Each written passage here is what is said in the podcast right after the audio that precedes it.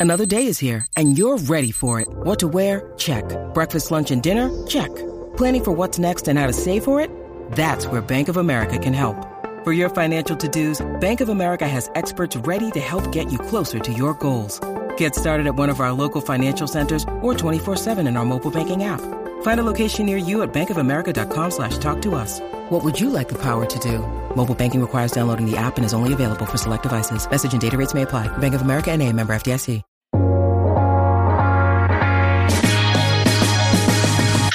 こんにちは。オールデンアメリカ1日3000円ようこそ。このポッドキャストでは全く共通点のない私たち3人がアメリカでの生活を通して気づいたこと、感じたことをそれぞれの違った目線から考え学びや成長を共有しています。パーソナリティは陽キャパリピのあさみと陰キャ闇人間の島木と平和ことなかれ主義の豆です。この3人でお送りします。よろしくお願いします。よろしくお願いします。よろしくお願いします。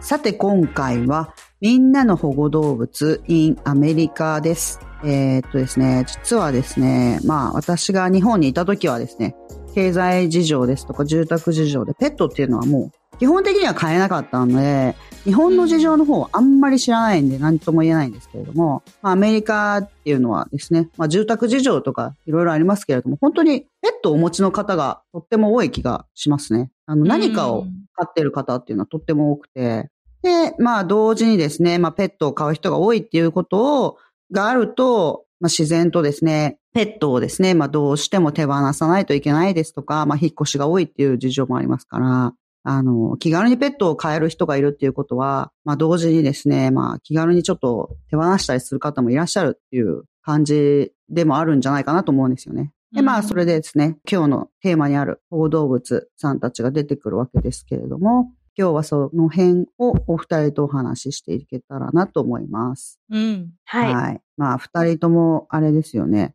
保護動物からお迎えしたっていう感じですよね。うん、そうだね。そう、私はね、まず旦那と結婚して一緒に住んでる時に、一度旦那がもともと実家で飼ってた犬をしばらく預かってたのね。はい。で、しばらく預かって、また実家に戻して、ちょっと私が寂しくなっちゃったわけよ。うんうん。まだ子供もいなかったし。で、あの、私はもともと日本で猫を飼ってたのね。うんだから、その、ちょっと猫飼いたいな、みたいな感じで、旦那に言って、で、ちょっとあの、 PetSmart って言って、ペットショップか。はい。その動物の餌とかいろんなものが売ってるお店で、たまに adopt のサービスが設置してあって、はい。 adopt っていうのは、あの、なんか養子に迎えるみたいな感じですよね。うんうん。そうそうそうそう。うんはい。で、そのペットショップのワンコーナーにちょっと端っこに引き取ってくれるお家を探してますっていうエリアがあって、でそこで、あの、今飼ってる猫に出会うのね。はい。で、そこにこう、ガラスの窓のところに、あのうん手を、両手を窓にこう、肉球を当てて、かわいい。でそう。かわいい。ねあの、え。私が指を窓にやったら、そこに、あの、肉球を当ててきて、ええかわいい。何それ。そんな絶対も,、もう連れて帰りますよね。でしょでしょで、旦那を見て、これは、つって、ここれは連れて帰るしかないんじゃないの？みたいな感じで。なりますよね。うんうん。で、じゃあ、あの、その、ヒューメインソサエティって言って、うん。保護している？機はい。関。団体ですよね。うん、団体のところがそこに、あの、場所を設けてやってるんだけど、その人が声かけて、ちょっと抱っことかしてみますか？みたいな感じで。あら、もうそんなんね。もう、そんなもう。もう、もう、もう、もう、もう、触ったらもうね、うちの子です、みたいな感じ。そうそうそう。触ったらうちの子。そうだね。うん。そうですよね。そう、でも、もちろん終了して、もうこれはは連れて帰るしかないって言ってう、ん、うん。で、そこで、あの、一応、こう、審査をして、預かっても大丈夫な人かっていうのを審査されるんだよね。はい、はい。で、審査が通れば、じゃあ、あの、この子を連れて帰ってくださいって許可が下りるんだけど、はい。でそこでまずサインをして、で、そのヒューメインソサエティってはいう元々の機関の建物にわざわざうん行かなきゃいけないのね、一回。うんうん。で、そっちに行って、またなんかいろんな書類にサインして、無事私たちがその子を連れて帰って大事に育てますっていう感じになるんだけど、ははい、はい。のヒューメインソサエティのビルディングに行った時に、あの、もともとどうやって保護されたのかっていうのを教えてもらえたのね。うんうん。はい。で、そしたら、なんか保護した時に、なんか多分車にはねられたのか、なんかわからないけど、えそうそう道に捨てられてるから。そうそうそう。で、んはい両足が骨折した状態で、あの、うん保護されたんだって。うんうん。で、あ、そうなんあだ。の。そうそうそう。だから私たちが出会う前までは、両足にギブスをつけていて、うんで、だからこう、両足をね、こう、まっすぐ前に出して、なんか寝っ転がるのが癖になってたみたいで、それでこう、うん窓に肉球が当たってたんだよね。ああ、なるほどね。でもそれってまあなんかすごい。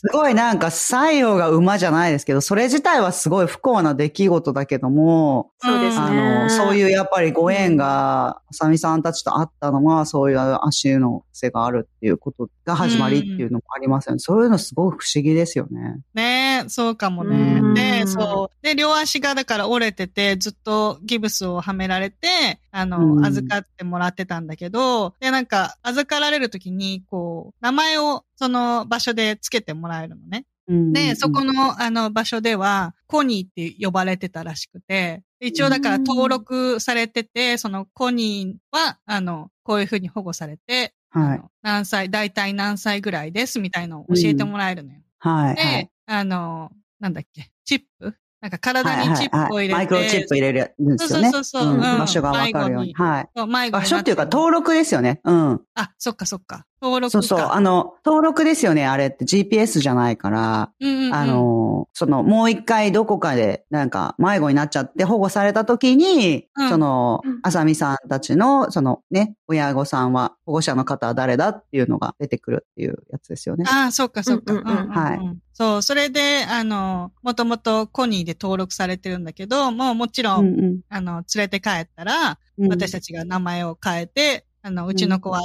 テトって言うんだけど、はい。ナウシカわかる？風のはいはいはいはいうん。うんはい。あの、小さいなんか、狐みたいなやつね。そうそうそう、狐のいるじゃん、動物。はい。あれがなんかあの、服の中入ってるやつですよね。そうそうそうそう、あれがん私大。噛んでくるやつ。そうそうそう。そうそう。うん私小さい時ね、ナウシカになりたいと思ってて。あ、そうなんだ。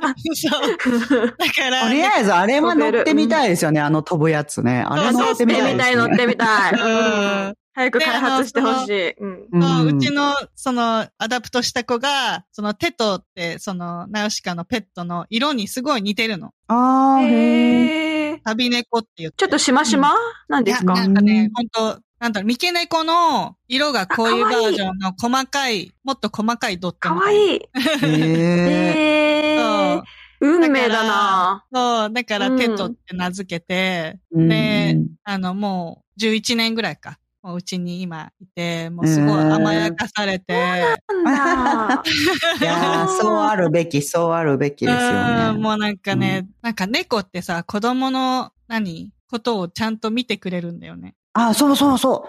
そうなんですよね。そうう。うん生まれる前から飼ってるから、その妊娠中もずっとお腹の横に寄り添ってたし、なんか、えー。うんドアの前で寝る様子を見守るっていうか、うん、えー、かわいい。自分の子供と思ってんのかなみたいな感じで、すごいうん子供たちにずっと寄り添って育ってるから。かわいい。うん、本当だから家庭に動物いるのってすっごい重要だないってや思、う。めちゃめちゃ情緒的には、うん、違うと思う。うん。ね違います、違いいいまですすよね。うんそうそうそう。情緒的にはもう全然違いますよね。え、それちなみ、に、あの、あさみさんっていつアレルギー発症したんですか？テトちゃんでってこと？アレルギーはもう、ずっとあるの？2歳、うん、2歳の時から。あ、そうなんだ、そうなんだ。だから触れば一緒ないんですよね。うん。そう、触れないの。私、だから、喘息もある、あるし、あの、うんアレルギー性結膜炎って言って、目も真っ赤になあ、るし。目が痒くなっちゃうやつ。うんそうなんだ、そうなんだ。鼻炎もあるし、大変なことになるんだけど、でもそのなんか、飼うときも、その一応アレルギーのある人はこうした方がいいみたいなのを教えてもらえるの。うんうんうんうんねうんうん。それに従ってやるんですね。そうそう、必ずだからベッドルームには入れないようにしてくださいみたいな。なるほどうんね。うんうんうんうんうんそうですよね。うん。で、触っちゃダメなタイプは、だから触ったら絶対手を洗うみたいな。習慣づければ別に大丈夫ですよって教教えてもらえて。だから、あの、普段は全然大丈夫だよ。アレルギー。ああ。なるほどね。ちゃんと対応しながら、だから猫アレルギーだから絶対ダメっていうこともないわけですね。うん、そうそうそう。なんかその、ね。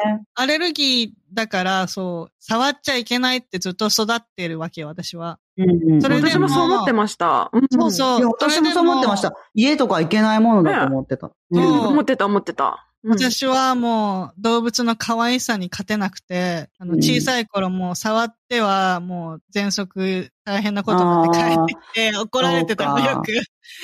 なんか、いますよね。あの、アレルギーで、エビアレルギーだけど、どうしても食べたいみたいな人いますよね。そんなか、そういう感じもね。そう、美味しいんだよね、とか言ってる人いますよ。うんだから、ううんん、ちょびっと食べちゃうとかっていう感じの。うんはい。だからまあアレルギーはね、うまく付き合えば大丈夫かな。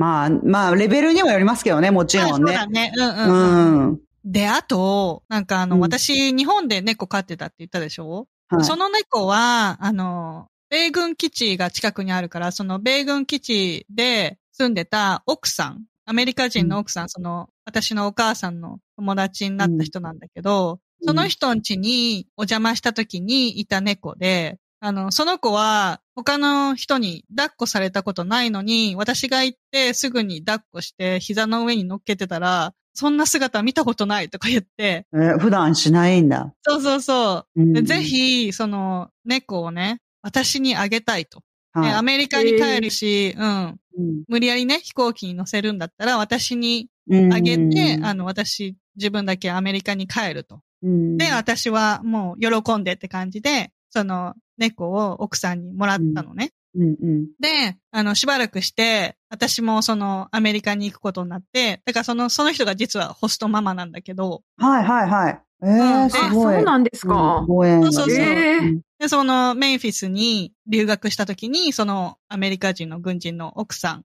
の家にホームステイしてて、で、もちろん他にも猫がまた新しく飼ってるわけよ。うん。で、なんか、あげた猫元気？みたいな感じでもちろん覚えてるし、すごい大事に思ってるんだけど、うん。新しい猫を多分簡単に手に入れられる分、うん。なんか飽きるとすぐ他の人にあげるの。え？それまでそのホ知らなくて。ストマザーが？はい。そうそうそう、そのホストマザーが、えーちょっともう飽きちゃったからみたいな感じで、あのなんか他にえー。飼いたい人いますか？みたいな感じで Facebook とかで声かけて、すすぐにあげちゃうのね。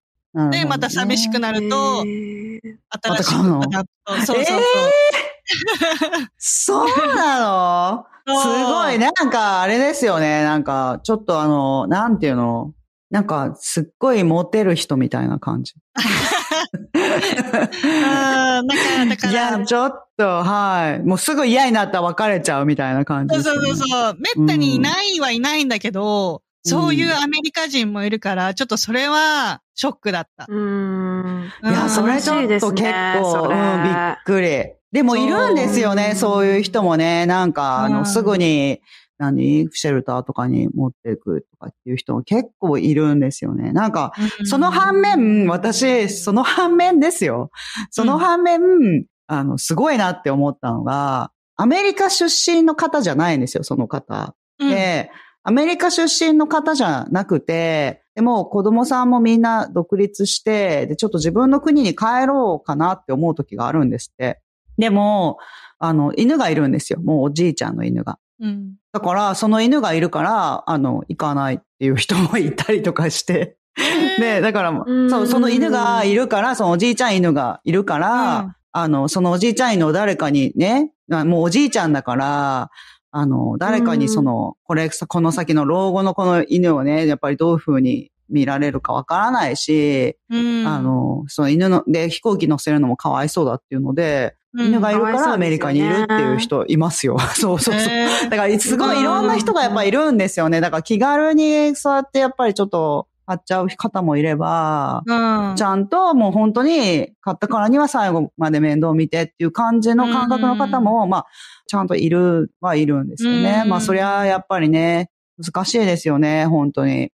うん。うんでも大事だよね、最後まで。いやー私が一時帰国できない理由っていうのが、多分、あずきちゃんが家にいるので、一時帰国がなかなかできないんですよね。うん。うんうんやっぱりいや、わかる。かわいそうだなと思って。うん。うん寂しいですもんね。で、うん。預ける場所とかもあるけど、わからない。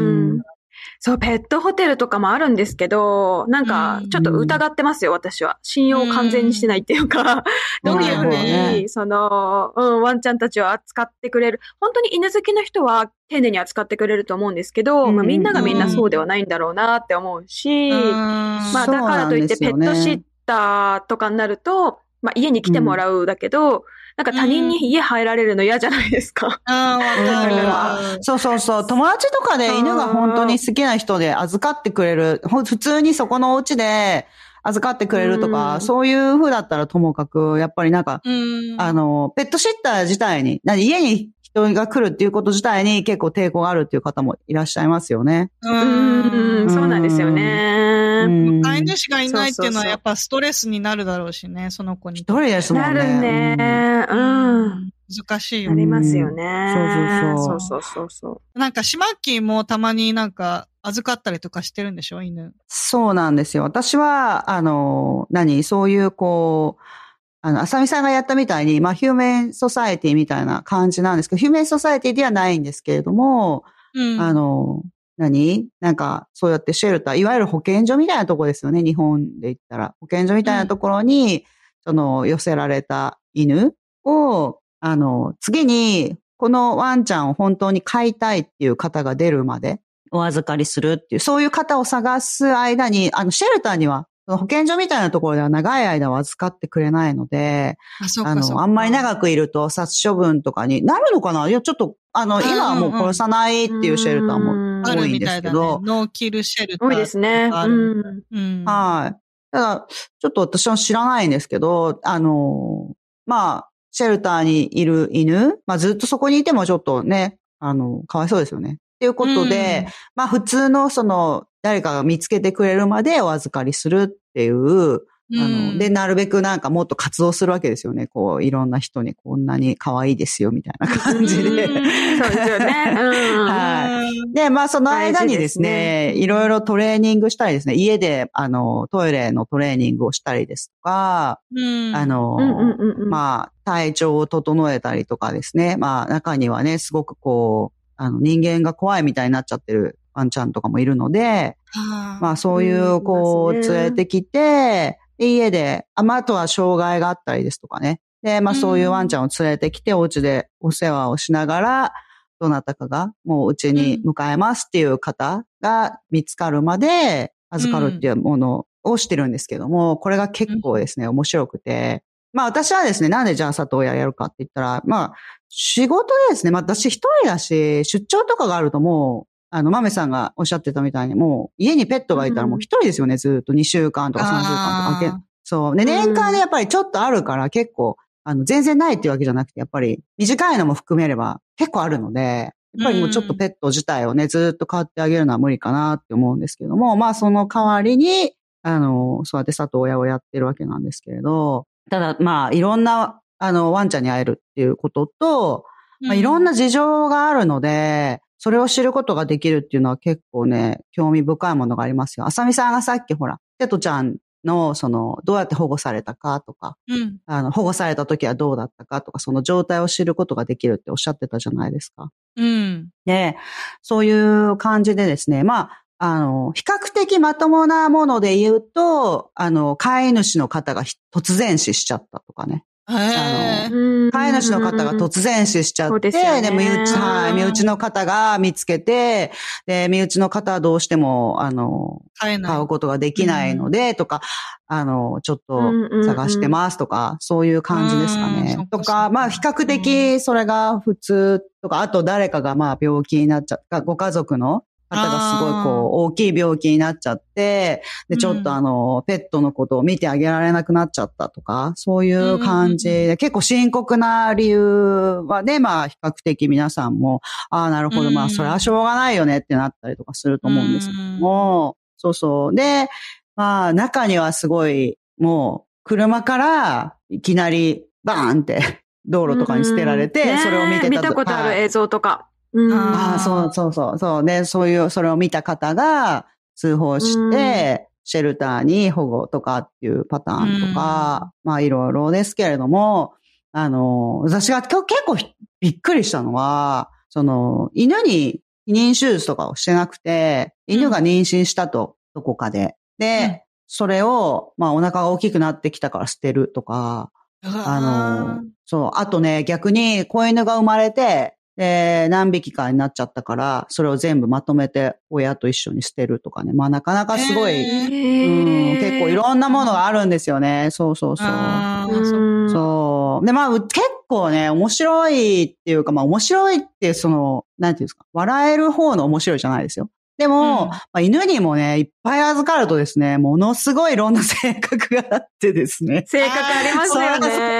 そうそれ自体はね、やっぱ面白いなと思いますよ。なんか、私たち犬ってこう、犬ってこうって思っちゃうけど、うん本当に違うんですよね。で、うん違います一匹もすごいもう面白かったのが、私結構なんかね、あの、妊娠してるお母さんを何回か預かってたりとか、あとまあ、あの、ちっちゃい子犬が生まれ、どうやら生まれたばっかりだっていうのをお預かりしたりとか、結構その、そういうことが多いんですけれども、うんもう一回なんか、えージャック・ラッセル系の、もうこ、あの、なんていうんですか、道とかで拾われてる犬って、はい。うん道とかで拾われてる犬って、あれですよね。あの、年齢ももう完全にちょっとこう、獣医さんの予想だし、あの種類も予想じゃないですか。うん、そうだよ。そうですね。ですよね。で、だから何歳かっていうのちょっとわからないんですけども、多分若いんだと思うんですけど、うん彼女は。うんはい、2歳ぐらいで、で、わかんない。前に子供産んだことないと思うけれども、でもちょっとわからないよね、とか言って言ってたんですよね。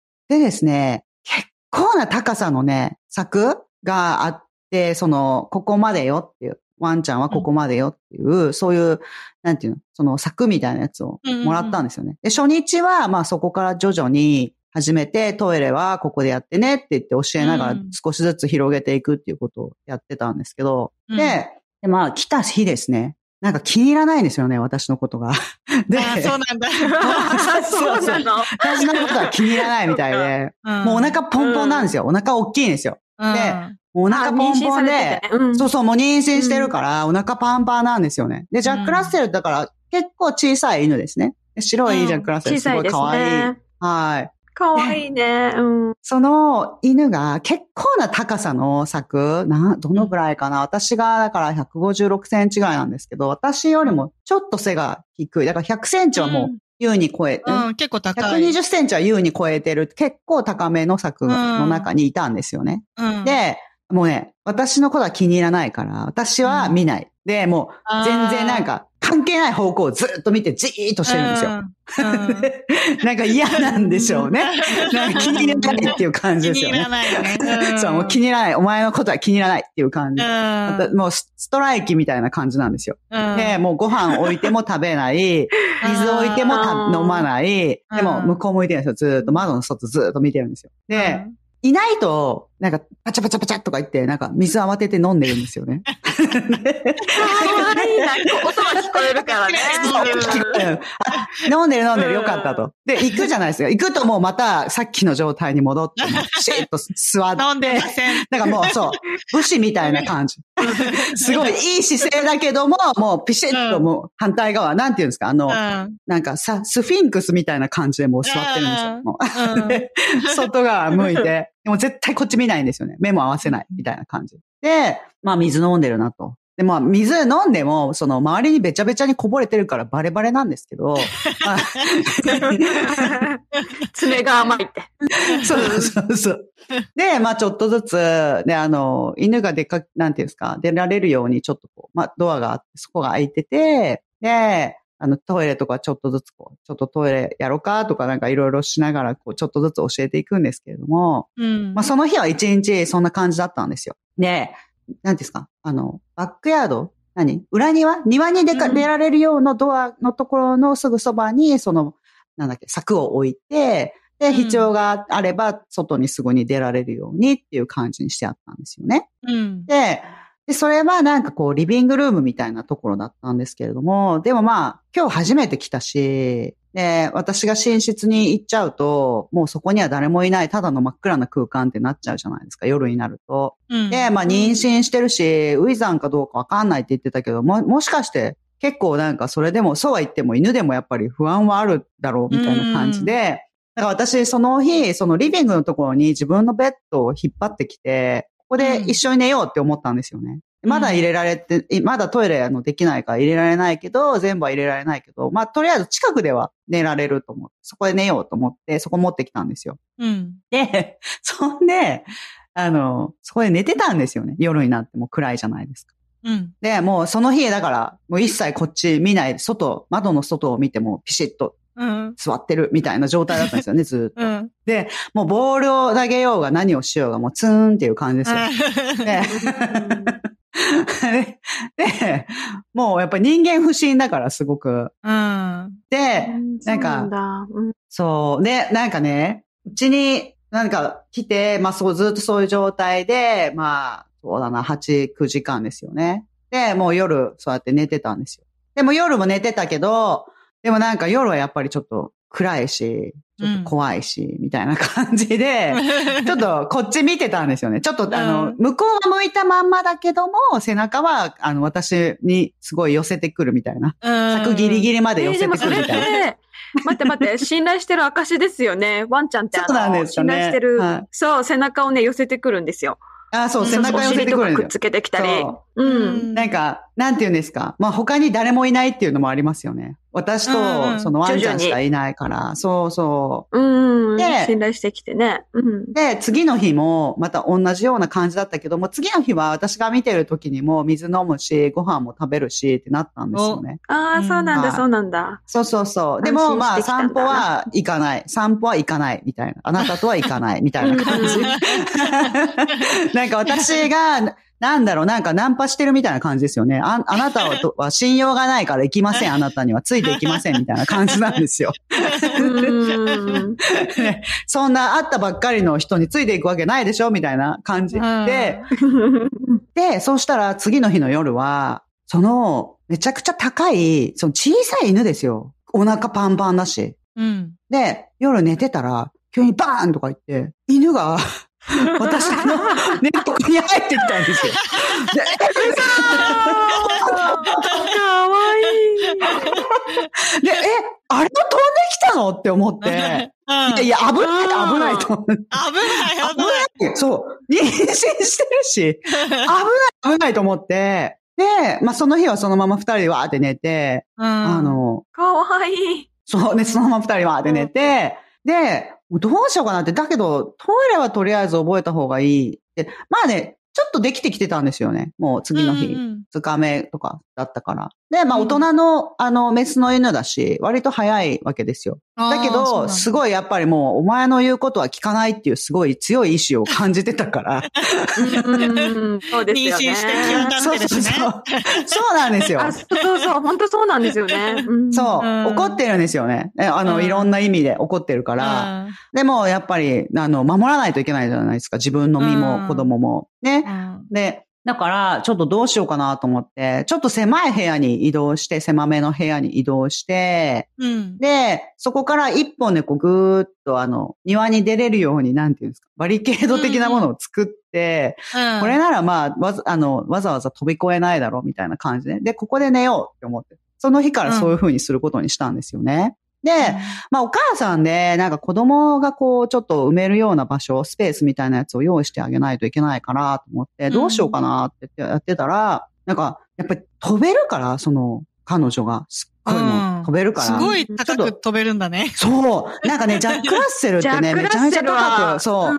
飛べるんですよね。そうなんだ。ですよ。そうそうそう。身体能力高いんですよね、ジャック・ラッセルは。そう。で、まあ、その犬の名前が、ちょっと仮名でマリちゃんだったとするじゃないですか。うん仮に。で、うんでそのマリちゃんは飛べるから、もう、何？私がちょっと仕事とかしてると、もうパンデミック以降だったんですけど、私がちょっと仕事とかしてると、あのもう、好きあらば飛んじゃうんですよね。飛んでくるんだ。脱走しちゃうんだ。飛んじゃうんですよ。で、私がね、あの、洗濯物とかをしまうようにしてたクローゼットがあったんですよ。ちっちゃいクローゼット。うん。で、洗濯物が、のカゴがそこに置いてあって、で、まあ一人だからそんなたまらないから小さいんですけど、洗濯物のカゴをそこに置いてあって、でそこに、あの、洗濯物を放り込んで、まあその人が次の人がに洗うっていう風な状態になってたんですよね。そしたら、彼女はそこが気に入ったみたいで、そこからもう出てこなくなったんですよ。あの、うんで、あれ？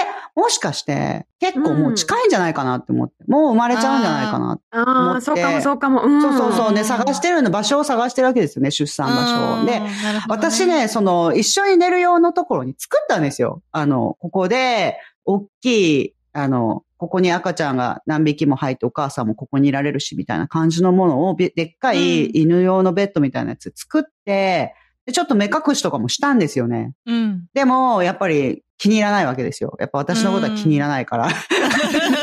まだ信用はしてないと。まだ信用しきってないから。そこは嫌、そこは嫌なんでしょうね。で、うんそこは気に入っちゃって、で私の洗濯物の上に思いっきり、あの、洗濯物のカゴがあるじゃないですか。うん。で私の洗濯物のカゴがあって、その中に洗濯物が入ってるんですけども、その中に入ってる、洗濯物の中に入って、ここいいじゃん、みたいな感じでもう出てこない。うん。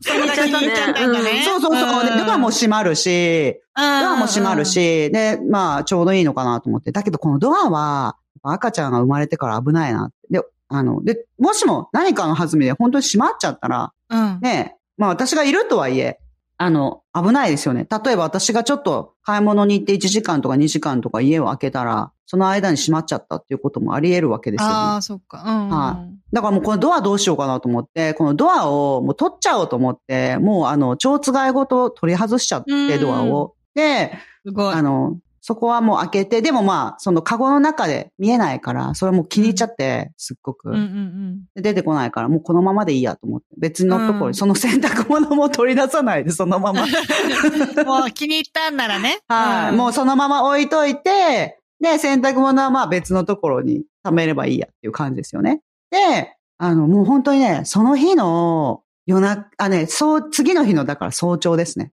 寝てたら、でも夜ね、呼んでくるんですよ、すっごい。やっぱり不安だから、ああ、そっあかの。そうそう、あーとか言ってなんか呼ぶんですよ。で、うん行くじゃないですか。うんで、行って、なんかこう、ただい行くと、いざそんなに近くに来られると、もうほっといてよみたいな感じなんですよ。なんかすごい難しい女の人みたいな感じなんですよ。うんなんか、呼ぶんですよね。呼ぶの。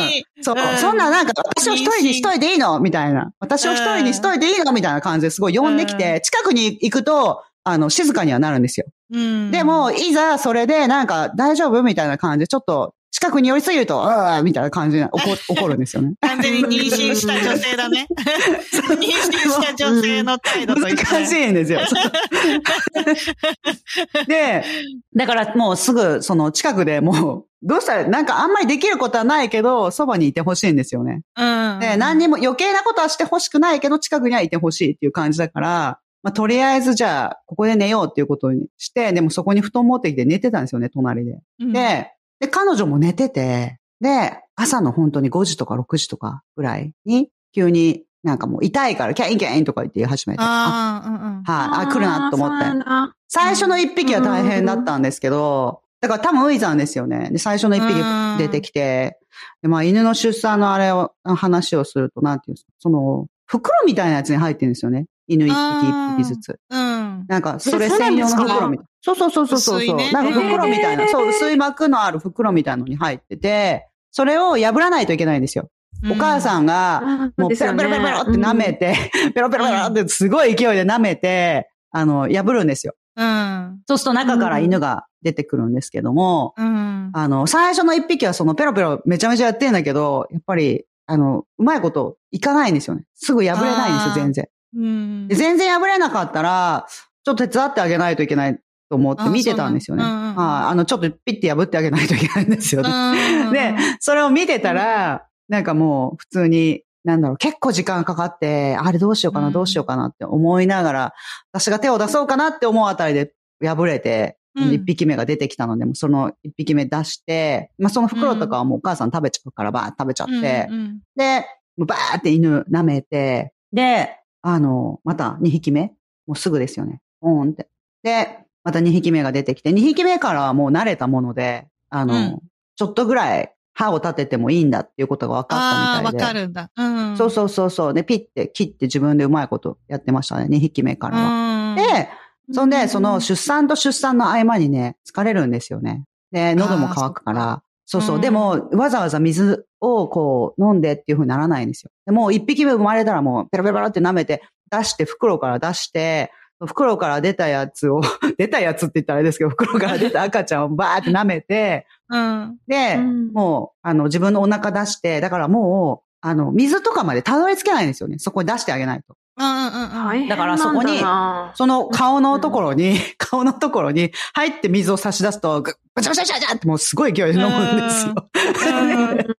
ですよね。そうそう。で、ご飯も入って出すと、ガガガって食べるんですよ。すっごい勢いで。もう今しかないみたいな感じで。うん。そう。でも二人の共同作業ですね。お水。はい、はい、水。うんはい、ご飯みたいな感じで。バーって食べて、バーって飲んで、みたいな感じで。で、ちょっとすると、またすぐ2匹目が来るので、うん。で、合計彼女は6匹産んだんですよね。あ、すごい。おーすごいすごい。ジャック・ラッセルの体で6匹。そう。うんちょっと大きめだったんですけど。あんなちっちゃいのに。うんそう、ん6匹産んで、あのね、多分ね、お父さんはね、レトリバーじゃな、なんじゃないかっていう感じの。大きいですね。そう。